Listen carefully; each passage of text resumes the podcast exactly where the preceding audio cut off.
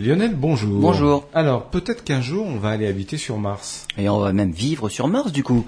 Ah, super. L'idée, l'idée n'est pas de, de rendre la planète entièrement vivable, comme sur Terre, mais de créer des îlots dans lesquels l'homme pourrait habiter de manière relativement confortable.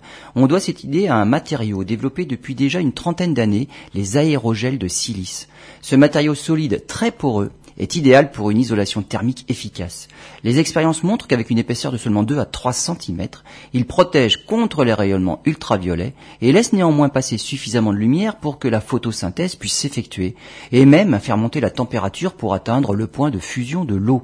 L'idée est donc de fabriquer des dômes en aérogel de silice, des structures faciles à mettre en œuvre et qui ne demandent aucun entretien.